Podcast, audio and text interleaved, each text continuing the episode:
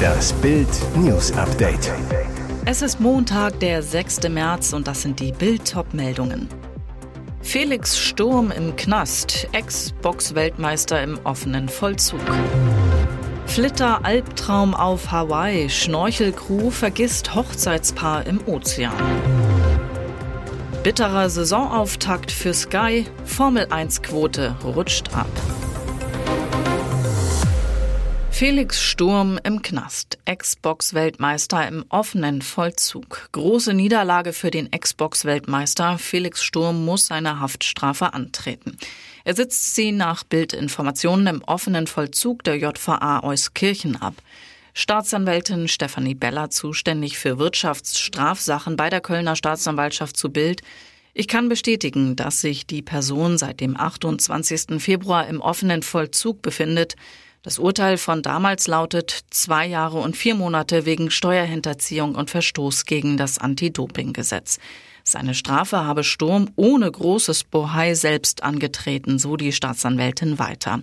Sturm war im April 2019 auf der Fitnessmesse FIBO in Köln von der Polizei festgenommen worden. Nach seiner Festnahme saß Sturm bereits acht Monate in U-Haft. Erst nachdem er seine Pässe abgab und eine Kaution von 300.000 Euro hinterlegte, durfte er das Gefängnis verlassen.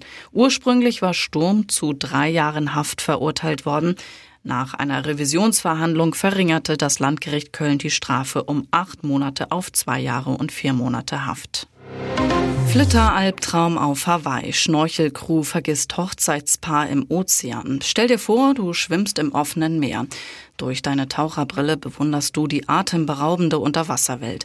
Als du wieder auftauchst, sind alle weg. Das Boot, auf dem du mitsamt der Crew hergekommen bist, weg. Plötzlich bist du ganz allein im weiten Ozean. Für Alexander Burkle und Elizabeth Webster sind ihre Flitterwochen zu einem unvergesslichen Erlebnis geworden.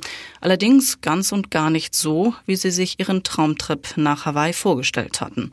Das US-Ehepaar verklagt die Firma, deren Crew sie hilflos bei ihrem Schnorchelausflug zurückließ, auf 5 Millionen US-Dollar.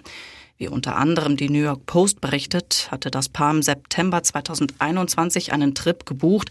In den Gewässern der kleinen Insel vor Maui wollten sie schnorcheln. Dann der Albtraum. Während Burkle und Webster im Wasser waren, wurde die See plötzlich rauer. Doch als sie wieder an Bord ihres kleinen Bootes klettern wollten, war dieses plötzlich verschwunden. Von nun an kämpfte das Paar ums Überleben. Es kämpfte sich zurück an die Küste und erreichte den Strand schließlich völlig erschöpft und dehydriert. Unglaublich. Beim Veranstalter der Tour hatte bis zum wütenden Anruf von Webster nicht einmal jemand gemerkt, dass auf dem Rückweg zwei Personen fehlten. Bitterer Saisonauftakt für Sky. Formel 1 Quote rutscht ab. Nie stand es um die Formel 1 in Deutschland schlechter. Eigentlich blüht die Königsklasse des Motorsports aktuell auf, doch ausgerechnet in der selbst erklärten Motorsportnation Deutschland stagniert die Entwicklung nicht nur, sie geht sogar zurück. Das wurde jetzt beim Saisonauftakt beim Großen Preis von Bahrain bei den TV-Quoten sichtbar. Bei Sky, die exklusiv die Rechte halten, schalteten 1,13 Millionen Zuschauer im Fernsehen und per Internetstream ein. 160.000 weniger als beim Auftaktrennen 2022. Noch deutlicher wird der Negativtrend beim Qualifying. Die Gründe für die rückgängige Entwicklung liegen aber weniger bei dem Münchner Privatsender und deren Übertragung als an der insgesamt schlechten deutschen Gesamtsituation. Während 2010 teilweise bis zu sieben Fahrer mit deutschen Wurzeln um Siege rasten, stammt diese Saison nur Nico Hülkenberg aus der Bundesrepublik. Zur Wahrheit gehört aber auch, viele Zuschauer schrecken die Kosten für ein Abonnement ab. Unter 20 Euro monatlich kann man die Rennen bei dem Bezahlsender im Regelfall nicht sehen. Aber es gibt Hoffnung, nicht nur, weil vier Rennen pro Saison im Free TV laufen müssen, sondern weil sich das junge Publikum immer mehr für die Formel 1 begeistert. Tommy Schmidt und Karnevalsdate Lea Zoe, also doch heimliches Treffen im Wald.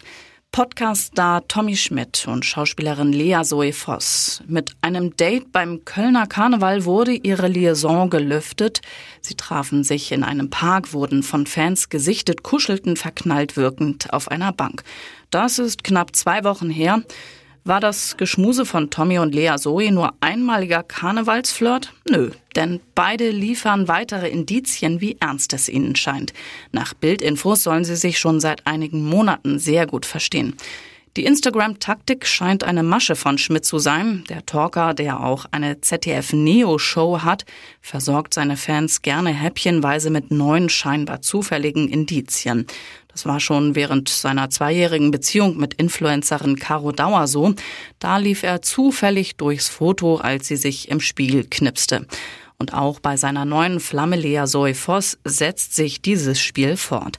Die Wahlberlinerin und der Kölner waren am Sonntag spazieren und zwar gemeinsam. Sie hätten sich ganz heimlich treffen können, doch sie wählten einen anderen Weg und heizen die Gerüchteküche an. Beide nahmen ihr Handy, öffneten Instagram, luden nahezu parallel eine Story hoch. Was darauf zu sehen ist, ein identisches, hübsches Waldstück. Und jetzt weitere wichtige Meldungen des Tages vom Bild Newsdesk. Bachmut, ukrainischer Teilrückzug möglich. Kiew könnte laut Militärbeobachtern einen Teil seiner Streitkräfte aus der seit Monaten umkämpften Stadt Bachmut abziehen. Die ukrainischen Kräfte könnten sich angesichts der durch Bilder mit Geolocation bestätigten Zerstörung der Eisenbahnbrücke über den Fluss im Nordosten von Bachmut am 3. März von ihren Positionen am Ostufer des Bachmutka-Flusses zurückziehen, schrieb das in den USA ansässige Institut für Kriegsstudien ISW. Russischen Militärbloggern zufolge nahmen die dort kämpfende Söldnertruppe Wagner inzwischen Teile im Osten, Süden und Norden Bachmuts ein. Eine offizielle Bestätigung für den Abzug gab es vom ukrainischen Militär bislang nicht. Auf den Lagekarten sind die Gebiete östlich des Bachmutka-Flusses allerdings inzwischen als russisch oder sogenannte Grauzone eingezeichnet. Der ukrainische Generalstab berichtete am Montagmorgen in seinem Lagebericht über anhaltende Kämpfe in dem Raum. Beschossen worden seien sowohl die Stadt selbst als auch etliche Vororte von russischer Seite. Ihr hört das Bild News Update mit weiteren Meldungen des Tages. Während Partygäste in der Schützenhalle feierten und tanzten, soll Joel G. auf dem Rasen nebenan über ein Mädchen hergefallen sein. Die Polizei ist sicher, der Fußballtorwart wurde auf dem Fußballplatz zum Killer. Was war passiert? Am Samstag feierten zwei Mädchen im Schützenhof von Bramsche Pente ihren 18. Geburtstag. Um 1.30 Uhr am Sonntagmorgen merken Gäste, dass ihre Freundin verschwunden ist. 70 Minuten später finden sie die 19-Jährige schwer verletzt hinter einem Tor auf dem Fußballplatz. Staatsanwalt Dr. Alexander Retemeyer. Die Auffindsituation weist auf ein Sexualdelikt hin. Die Kleidung des Opfers war heruntergerissen. Die Schwerverletzte stirbt in der Klinik. Schnell regiert die Polizei die Party Party ab. Gast G. Es wurden von allen Personalien aufgenommen und Fotos gemacht von Füßen, Händen, Bauchnabel, Kopf. Offenbar geben mehrere Gäste Hinweise auf Joel G. Der 20-Jährige soll sich auffällig verhalten haben. Rete Meyer, der Tatverdächtige ist am Morgen in seiner Wohnung festgenommen worden. Er war nicht betrunken und schweigt. Haftbefehl wegen Mordes. Bild erfuhr, Joel G. und das Opfer kannten sich. Der mutmaßliche Killer galt als netter Junge von nebenan, spielte im Fußballverein, engagierte sich bei den Pfadfindern.